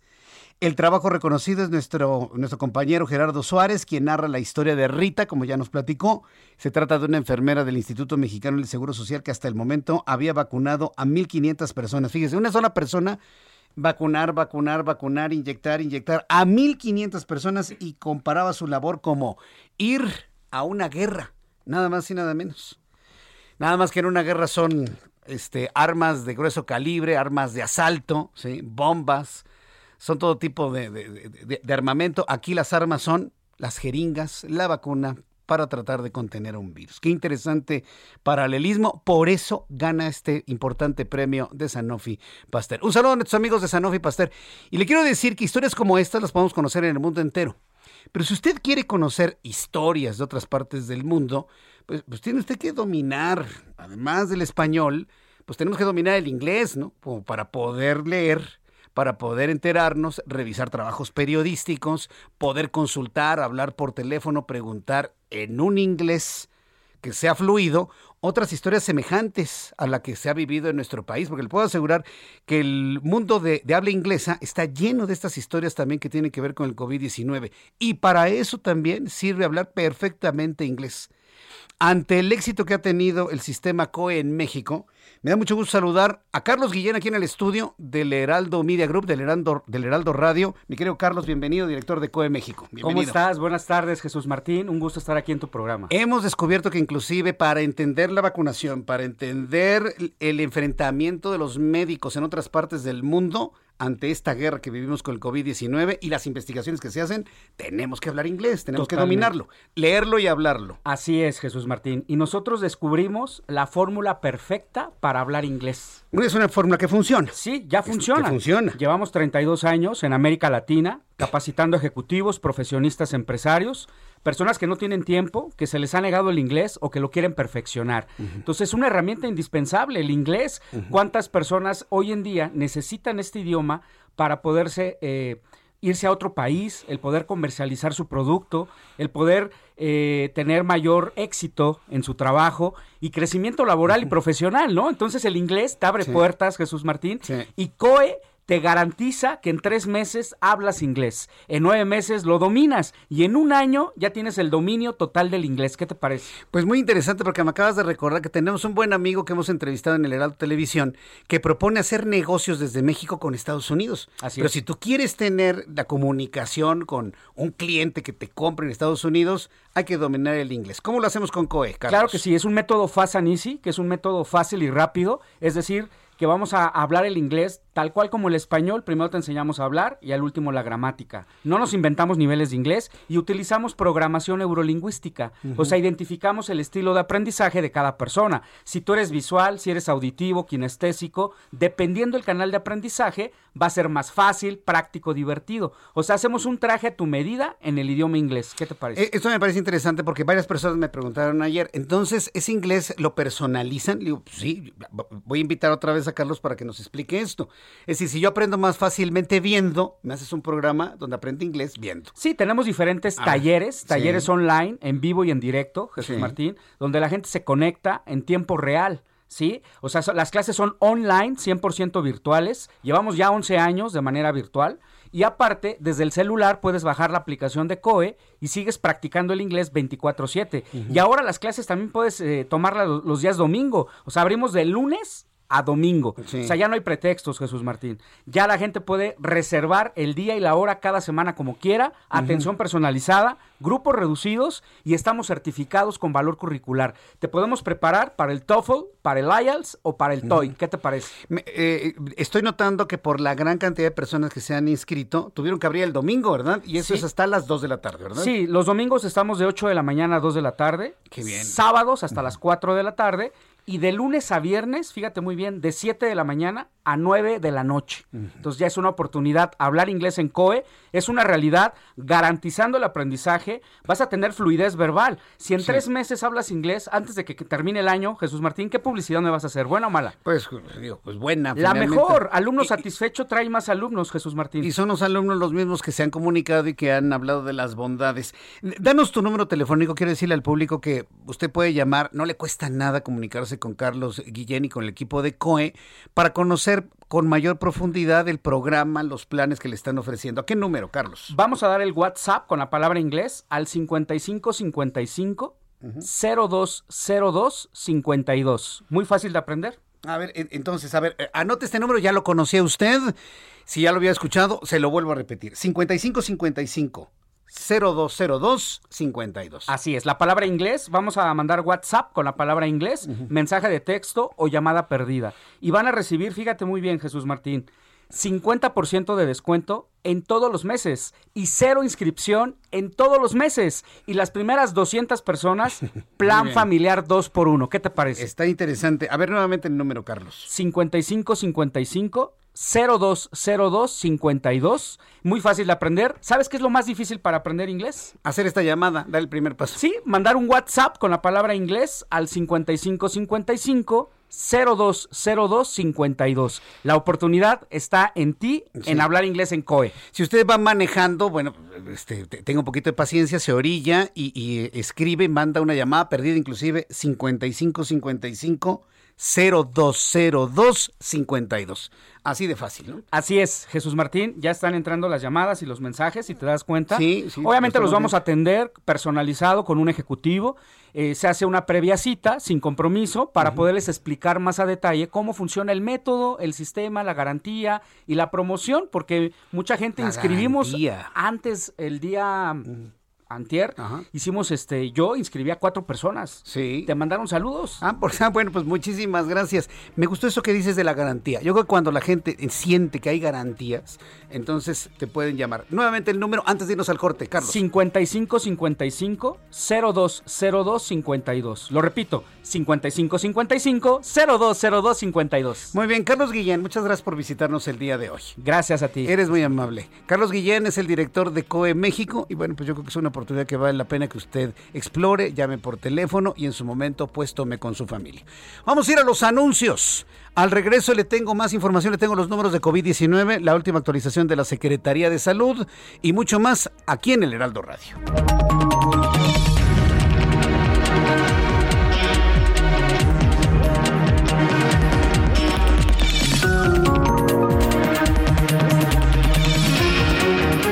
Escuchas a Jesús Martín Mendoza con las noticias de la tarde por Heraldo Radio, una estación de Heraldo Media Group. Heraldo Radio, la HCL se comparte, se ve y ahora también se escucha.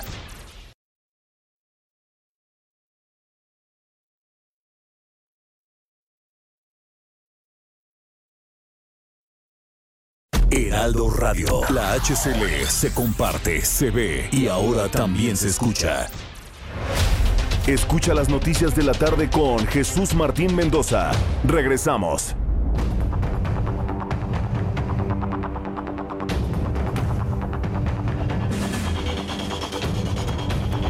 Ya son las siete y media, las 19 horas con 30 minutos, hora del centro de la República Mexicana. Quiero enviar un caluroso saludo. A ver, voy a sacarme un poquito el, el eh, el equipo donde estamos transmitiendo a través de YouTube para poder saludar en este momento. Quiero agradecerle mucho su, confianza.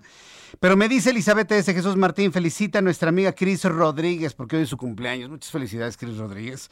Te mando un fuerte abrazo. También saludar a Marinés Rojas, que también nos pide saludos para Cris Rodríguez. Oye, feliz cumpleaños, Cris.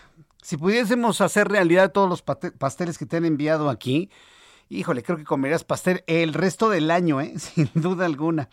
Gracias por sus comentarios, me dice Javier Sánchez, mis condolencias por el fallecimiento de Oscar Cadena. Eran muy divertidos sus programas. Eran programas muy entretenidos, ¿eh? muy, muy, muy entretenidos. Era otra época también, ¿eh? debo decirle, era otra época, era otro México.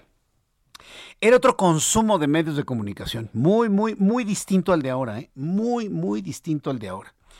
Eh, junto con la tecnología, que, debo decir una cosa con toda franqueza, ¿Qué nos ha dado finalmente la tecnología? Nos ha dado un cambio en el medio de comunicación, en el canal. Si vemos los esquemas de comunicación, lo que ha cambiado a lo largo de todos estos años es el canal, ¿sí? Que si ahora es digital, que si ahora es a través de un teléfono, que si ya no se utiliza la televisión de bulbo, sino ahora este, con pantallas OLED, QLED, que finalmente todo eso es la herramienta, es el canal. Pero la comunicación sigue siendo la misma, el mensaje sigue siendo el mismo, los géneros periodísticos siguen siendo los mismos, los mismos. La forma de redactar sigue siendo la misma. La responsabilidad en la transmisión de los contenidos es exactamente la misma. Es más, le podría decir, es mayor. La credibilidad es el tesoro más grande que podemos tener en los medios de comunicación. Todo lo demás que me diga, que si el 5G, que si el satélite, que si el teléfono, que si la marca, que si esto, que si el otro, que si la versión 3, que si el Android 10, que si el 11, que si el... Todo eso es canal. Pero el mensaje sigue siendo el mismo. Y la virtud que tuvo un Oscar Cadena fue explotar uno de los géneros periodísticos más completos en la televisión que se dedicaba antes a, los culebrones y al entretenimiento, a las telenovelas y al entretenimiento. Lleva finalmente el reportaje, que es el género periodístico por excelencia, lleva el reportaje hasta la televisión, el reportaje ciudadano. Por, de ahí, por, eso lo importante del legado de, de un Oscar Cadena, porque como yo le comento, el reportaje es el, género periodístico por excelencia. Contempla todo, ¿no? La noticia, el seguimiento, la investigación, la entrevista, la investigación que muchas veces puede ser documental o de campo. Por eso el reportaje es lo más completo desde el punto de vista periodístico y eso, mire, a la mano del ciudadano común y corriente, ¿no? de la década de los ochentas, del mexicano de hace 40 años.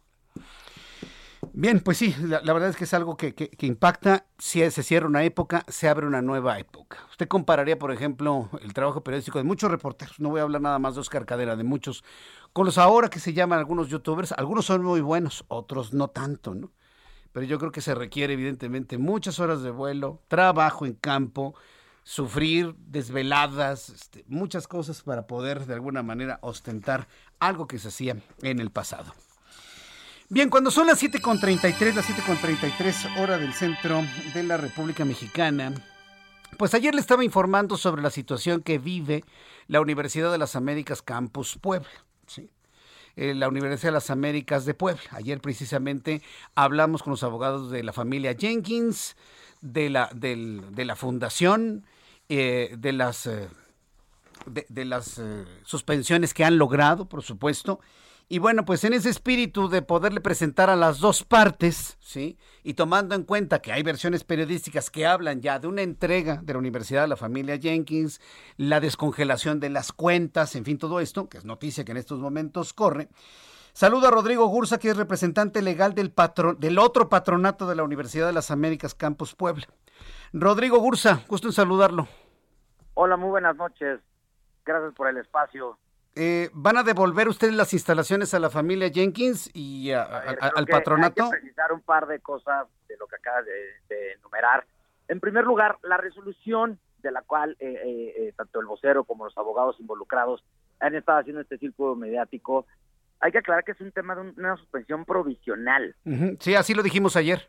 Claro, pero además el tema tiene más de 100 días que salió la suspensión provisional y de manera por demás sorpresiva, van 14 veces que se difiere la audiencia para determinar el, asunto de fondo sobre la suspensión definitiva. Y obviamente estos abogados, junto con los Jenkins, corrupción y demás, pues han pateado 14 veces que se celebra esta audiencia, porque obviamente al celebrarse, con todas las pruebas que existen ya en el expediente, esta suspensión queda sin efectos. Es la primera parte que te quiero aclarar. La segunda es, también es importante determinar que existen varias órdenes de aprehensión en contra tanto de los Jenkins como de los de los directivos, exdirectivos de, de la Fundación Universidad de las Américas. ¿Por qué delito? Lavado de dinero, desvío de recursos, fraudes, o sea, desde simular actos, comprar facturas, gastarse el dinero de las colegiaturas de los alumnos. ellos, ellos como, como usted y como yo y como todos gozamos de la presunción de inocencia. ¿Ya pudieron ustedes demostrar esas acusaciones? Pues mira, si no lo hubiéramos eh, siquiera por lo menos de manera somera, un juez no hubiera determinado que se liberaran las órdenes de aprehensión y ellos no se hubieran extraído a la acción de la justicia. Pero yo creo que el, que nada debe, nada teme, y te puedes presentar amparado ante un juzgado, te un juez de control, y no lo han hecho, al contrario, se fugaron, ¿no? Están aquí en México. La, llamada que hice ayer con el abogado fue aquí en México. Aquí están. Digo, yo, yo marqué un teléfono en México, ¿eh? Ah, no, bueno, yo puedo estar en Estados Unidos y me marcas a mi teléfono en México. Pero más allá de esta parte... ¿Están seguros que están evadidos del país? Luis Ernesto Derbez, la familia Jenkins, ¿todos están fuera del país? ¿Por qué no han dado la cara entonces? Digo, no, no sé sus abogados, pero es, una pregunta que yo hago. A ver, una cosa son los abogados, otra cosa son los que sí tienen órdenes de aprehensión. Virgilio Rincón, eh, Luis Ernesto Derbez, la familia Jenkins de Landa, etcétera. Entonces, vamos a suponer sin conceder que estos, eh, eh, ellos dicen ahorita, no, ya se, se considera la suspensión provisional y el juez 24 tiene que ejecutar. Para empezar, esto es por medio de exhorto. El juez tiene que mandar un exhorto a Puebla, al juez competente, el juez lo tiene que recibir, lo tiene que revisar, que venga de manera correcta y luego ejecutarlo. Y esto no sucede en dos días, ni en una semana, ni en dos. Ojalá la justicia fuera así de pronta. Debería de ser así, pero no lo es, ¿no? Por eso es que nos hemos tardado tanto tiempo en poder eh, eh, celebrar una audiencia para una suspensión definitiva, ejemplo. Entonces, lo que hay que precisar en esta parte es, es una posición es una suspensión provisional. El juez efectivamente eh, le dio cumplimiento, pero no por eso quiere decir que les vamos a entregar a la universidad, porque ni siquiera está ordenado de esa manera. Porque todavía ni siquiera se lo notifican a Puebla. pero eso no los coloca ustedes en un desacato. Digo, es pregunta, ¿eso no los coloca en un desacato? El no entregarlos y ya hay una, por aunque sea provisional, pues una suspensión. Sí, claro, pero primero me la tienen que notificar, ¿no?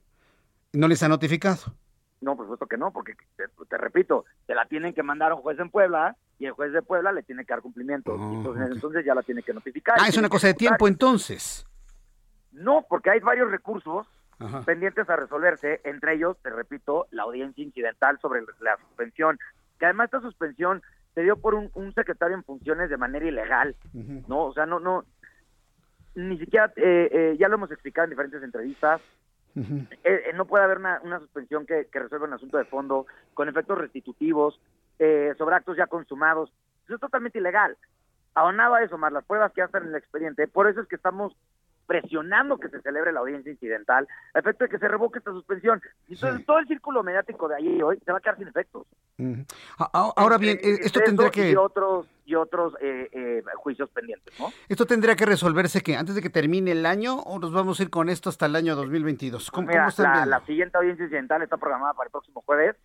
Estamos presionando para que ahora sí se lleve a cabo y pues bueno, digamos que el próximo jueves, si se celebra la audiencia, se estará resolviendo esta situación, se quedará sin efectos toda esta situación. Ajá.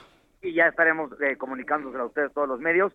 Y, y ahí me gustaría ver cuál va a ser la posición del vocero, ¿no? Y de los abogados y demás. Porque además me, me llama mucho la atención que todo este ciclo mediático, ¿cómo lo están financiando?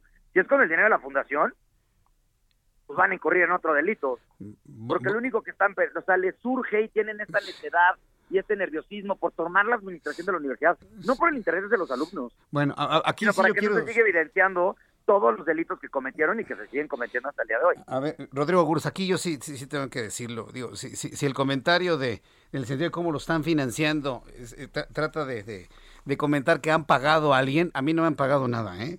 A mí no, ni estoy pidiendo dineros por eso. Simplemente el interés periodístico nos mueve para conocer cómo está y pues por eso lo estamos entrevistando a usted, para conocer finalmente la posición de ambas partes. no, ¿eh? no, no, ojalá el espacio pues, queda claro que es público para todos, no. Sí, sí. No solo esto, son redes sociales, son campañas eh, contra el rector, son ah. eh, eh, convocar a huelgas, o sea, le han metido a este tema hasta el cansancio. Ojalá este tema se fuera solo de medios, pero han utilizado toda la, la, la, la infraestructura posible a efecto de seguir atacando y utilizar los medios institucionales cuando no deberían.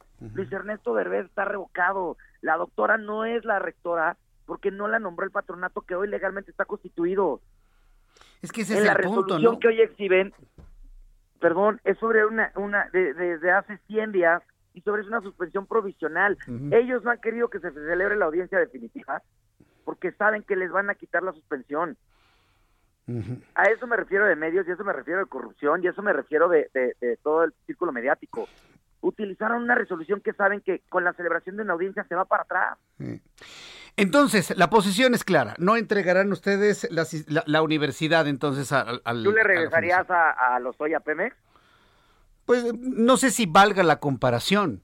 Sí, es lo mismo. a ver, estos señores utilizaron el patrimonio de las fundaciones para beneficio, beneficio propio y de tercero.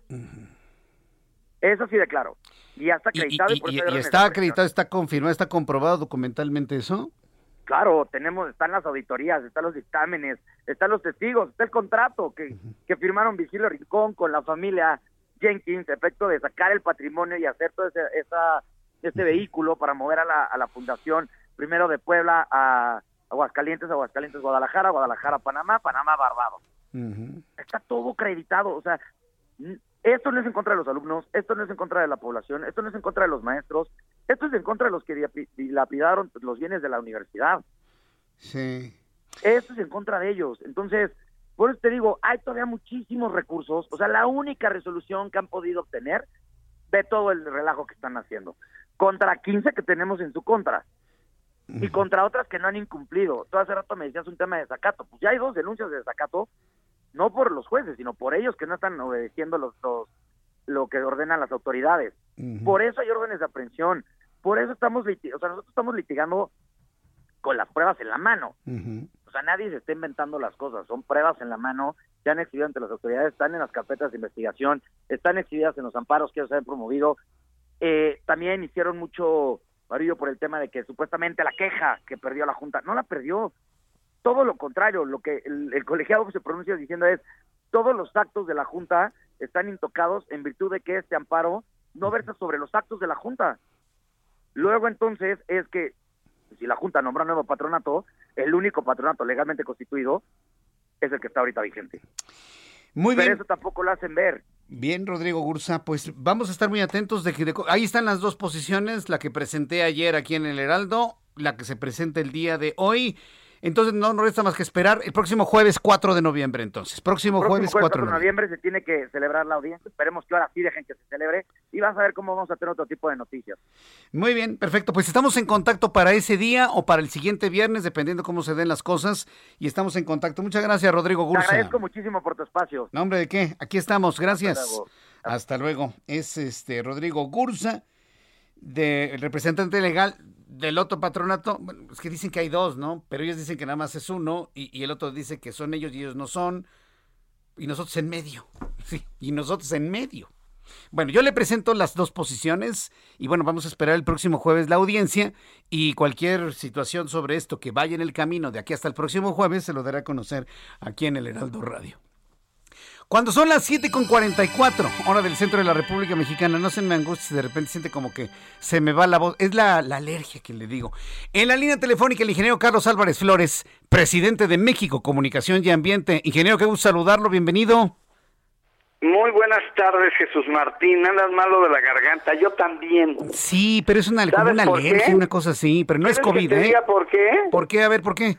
Por los 7 millones de toneladas anuales de contaminantes que hay ah. en la megalópolis.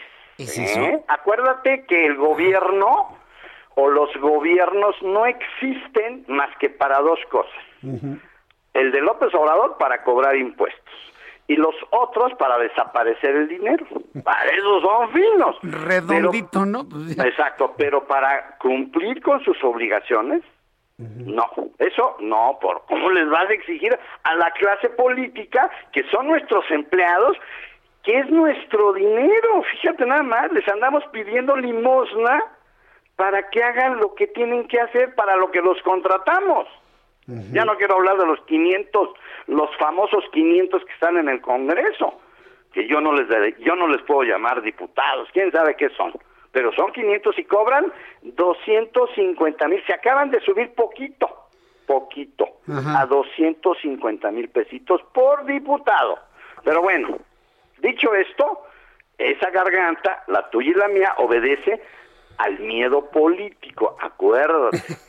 ¿Cómo van a parar a los ha De ser, ha de ser, ingeniero. ¿Por qué crees? Son cobardes, acuérdate. Cuando les toca aplicar la ley, no, se me van a echar encima los camioneros, se me van a echar encima los camiones carcachas esas de la CROC y del PRI que no traen ni placas, imagínate. No sacan los 2.400 camiones carcachas que recogen la basura en el DF.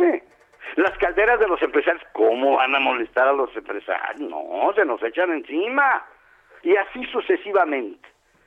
Pero si tú no verificas tu auto, al corralón y tres mil pesos. ¿eh? Sí, más derecho de piso, más arrastre, esa más... es la verdad de este país. Y en ese orden de ideas, vamos a ir a hacer el ridículo. Bueno, van a hacer el ridículo el gobierno de México, no yo, ni tú. El ridículo lo van a hacer en la COP26 a Glasgow, en Escocia, a partir del domingo. ¿Quién va a ir? Pues ni siquiera sabemos quién va a ir. El presidente no va. Fíjate bien, Joe Biden y Xi Jinping, o como se pronuncia el líder chino, van a estar en la COP26. Aunque van a decir sus mentiritas, pero van a estar ahí. Pero el señor López Obrador dijo, no voy. Ah, ok. A ver si vas tú, Marcelo. A ver quién va. O sea, el presidente de México no es capaz de cumplir su obligación. Por eso digo, hay gobierno, pero para cobrar impuestos, pero no para cumplir con las obligaciones. Es una obligación del Ejecutivo, del presidente de la República. Díganle que yo dije, por si no lo sabe, el que debe ir a una cumbre de la importancia como la COP26 es el presidente de la República, solamente que estuviera impedido físicamente o que estuviera enfermo. Esa sería la única disculpa. Pero que yo sepa, el presidente hoy en la mañana estuvo muy activo en sus tres horas de golpeo y golpeteo y golpeteo. Ya viste que ahora el sparring se llama la UNAM, ¿no? Ahora le tocó a la UNAM, ¿sí o no? Sí, ha estado difícil, sí. Bueno, entonces, ¿qué va a presumir México en la COP? Pues nada. ¿Cómo va a decir? Acabo de descubrir otros yacimientos petroleros y van a voltear los 196 países del mundo y van a decir, bueno, que el presidente de México vive en otro planeta. ¿Qué no, ¿Qué no sabe que el planeta está hirviendo? ¿Qué no ha leído el sexto informe del panel intergubernamental de cambio climático? Pues claro que no. El presidente no ha leído nada. No solamente de esto, sino de nada. ¿Me explico? O sea, ese es nuestro presidente, con todo respeto, ¿eh? pero él nos representa a todos. Pero él cree que ese cargo lo va a hacer a su modo y como él quiera. Eso es un abuso de autoridad. Y hoy está renunciando a sus obligaciones internacionales. No vivimos en casa del diablo, no, vivimos en el planeta y tenemos compromisos globales. Va a pasar a la historia el señor López y Trump como los líderes más irresponsables. Eso lo van a decir nuestros nietos, mi querido Jesús. No van a ser mañana, van a ser cuando analicen y digan, ¿y por qué fueron tan irresponsables los líderes de, en aquel momento, los líderes del mundo? Especialmente López Obrador, que quiso construir una refinería, que por cierto, para el 2030 debe estar bajo el agua, aunque no me lo crean. ¿eh? No lo digo yo, lo dice la NASA. Entonces, México no tiene nada que presumir en la COP, alguien va a ir, ojalá que la comunidad internacional y algún líder de allá europeo le diga a México, pues México no está cumpliendo, México no está haciendo nada, nosotros estamos invirtiendo miles de millones de euros en energías verdes y el señor López quiere al revés. Quiere regresar a la CFE a que sea monopolio. Quiere quemar combustóleo, quiere seguir envenenando a los mexicanos con las emisiones y quiere generar más CO2. Cuando que la lucha hoy es al revés. Tenemos que reducir emisiones. Eso no lo entiende. Por eso los muchachos del domingo, no sé si los viste, unos jóvenes fueron a protestar, ya para terminar mi comentario, fueron afuera de la, del edificio de la Secretaría de Relaciones Exteriores, como diciéndole a Marcelo Ebrard, oiga, la 4T no entiende el cambio climático. Ah, devastador, estoy, Estoy de acuerdo con los jóvenes. ¿Qué quieren decir? Que este gobierno es analfabeta climático que sería el adjetivo correspondiente, ¿me explico? Cuando tú no sabes algo, pues eres un analfabeta. Y si no sabes lo que es el calentamiento global y no lo comprendes, entonces eres un analfabeta climático. Y los niños, los jóvenes que fueron ahí, tienen razón. La 4T no entiende el cambio climático. De manera pues que haciendo el ridículo internacionalmente, pero ni siquiera tuvo esa, esa, ya no sé cómo decirle, pero es obligación del presidente, ¿eh? es obligación de un jefe de Estado, porque a lo mejor no sabe que él es el jefe de Estado, ¿verdad? A lo mejor no lo sabe, hoy se lo recordamos, ¿verdad? Muy bien, ingeniero. Es jefe de Estado y tiene que ir a hablarlo, no va a ir, y vamos a ir a hacer el ridículo, no sé a qué vamos, a presumir no sé qué, no sé quién va a ir, pero ya te informaré, empieza el domingo y la próxima semana ya te tengo noticias Lo analizamos. ridículo que está haciendo México. Pero, pero, pero ahora sí venga aquí al estudio, ¿no, ingeniero? Por favor. Bueno, Bueno. Vale, ahora sí voy, me comprometo a que ahora sí voy, a que me inviten un vasito de agua de esa agüita que está ahí y te iba a pedir un café, pero agua pues, aunque sea cafecito, Bueno, pero agüita, lo que usted quiera, yo le agüita, pero sí te prometo, ahí estoy la Bien. próxima semana sin falta, ahora sí es un compromiso. Gracias, ingeniero. Le envío un fuerte abrazo, como siempre. Muy buenas tardes. Muy buenas Hasta tardes. luego. El ingeniero Carlos Álvarez Flores, presidente de México Comunicación y Ambiente, preocupado de lo que va a poder decir México en la cumbre de la COP26. Toda la información de economía y finanzas a esta hora de la tarde con Héctor Vieira. La Bolsa Mexicana de Valores cerró la sesión de este jueves con una pérdida del 0.9%, equivalente a 465.76 puntos, con lo que el índice de precios y cotizaciones, su principal indicador, se ubicó en 51.284.84 unidades. En Estados Unidos, Wall Street cerró con ganancias generalizadas y récords en dos de sus índices, como el Standard Poor's, que avanzó 44.73 puntos para un máximo de 4.596.42 unidades, al igual que el Nasdaq, que sumó 212.28 puntos para llegar a la cifra récord de 15.448.12 unidades. Por su parte, el Dow Jones ganó 239.79 puntos para ubicarse en 35.730.48 unidades. En el mercado cambiario el peso mexicano se recuperó 0.92% frente al dólar estadounidense, al cotizarse en 20 pesos con 7 centavos a la compra y en 20 pesos con 37 centavos a la venta en ventanilla. El euro por su parte se cotizó en 23 pesos con 54 centavos a la compra y 23 pesos con 80 centavos a la venta. Petróleos Mexicanos informó que durante el tercer trimestre de 2021 registró una pérdida neta de 77.244 millones de pesos, lo que representa la segunda mayor caída para un periodo similar en lo que va del sexenio, luego de que en 2019 la petrolera perdió 87.858 millones de pesos. El Instituto Nacional de Estadística y Geografía dio a conocer que durante septiembre las exportaciones de mercancías mexicanas subieron 8.2% con respecto al mismo mes de 2020, para sumar un total de 41.680 millones de dólares y ligar siete meses consecutivos al alza a tasa anual. El Banco de México presentó este jueves el nuevo billete de 50 pesos, cuyo diseño alude a la Fundación de México Tenochtitlán y al ecosistema de Xochimilco, el cual sustituirá la pieza actual con la imagen de José María Morelos, que saldrá de circulación paulatinamente. El presidente de la Asociación de Bancos de México, Daniel Baker, aseguró que el nuevo requisito de liquidez que implementará la institución para los bancos no afectará la recuperación de este sector, al señalar que a diferencia de otros sectores comerciales, este ha salido fortalecido tras la pandemia. El Instituto Federal de Telecomunicaciones informó que en el último año las líneas de telefonía celular con servicio de Internet aumentaron 12.6% al sumarse 9.1 millones de conexiones, lo que permitió al país llegar a un promedio de 86 líneas por cada 100 habitantes. Informó para las noticias de la tarde Héctor Vieira. Muchas gracias, Héctor Vieira. Para terminar, decirle que mañana en el Heraldo Televisión y aquí en el Heraldo Radio a través de YouTube le voy a presentar el nuevo billete de 50 pesos. Es una belleza de billete. Sí voy a, extrañar a Morelos, pero la verdad es una belleza de billete.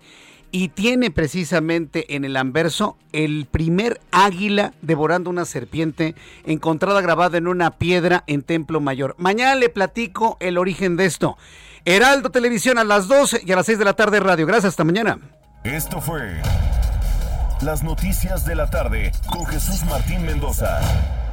Heraldo Radio. La HCL se comparte, se ve y ahora también se escucha.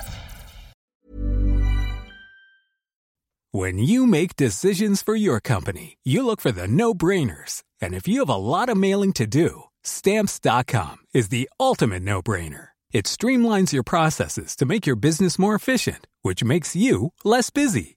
Mail checks, invoices, legal documents, and everything you need to keep your business running with stamps.com. Seamlessly connect with every major marketplace and shopping cart. Schedule package pickups and see your cheapest and fastest shipping options from different carriers with rates up to 89% off USPS and UPS rates. And with the Stamps.com mobile app, you can take care of mailing and shipping wherever you are. Make the same no-brainer decision as over 1 million other businesses with Stamps.com. Sign up with Code PROGRAM for a four-week trial, plus free postage and a free digital scale. No long-term commitments or contracts. That's Stamps.com. Code PROGRAM.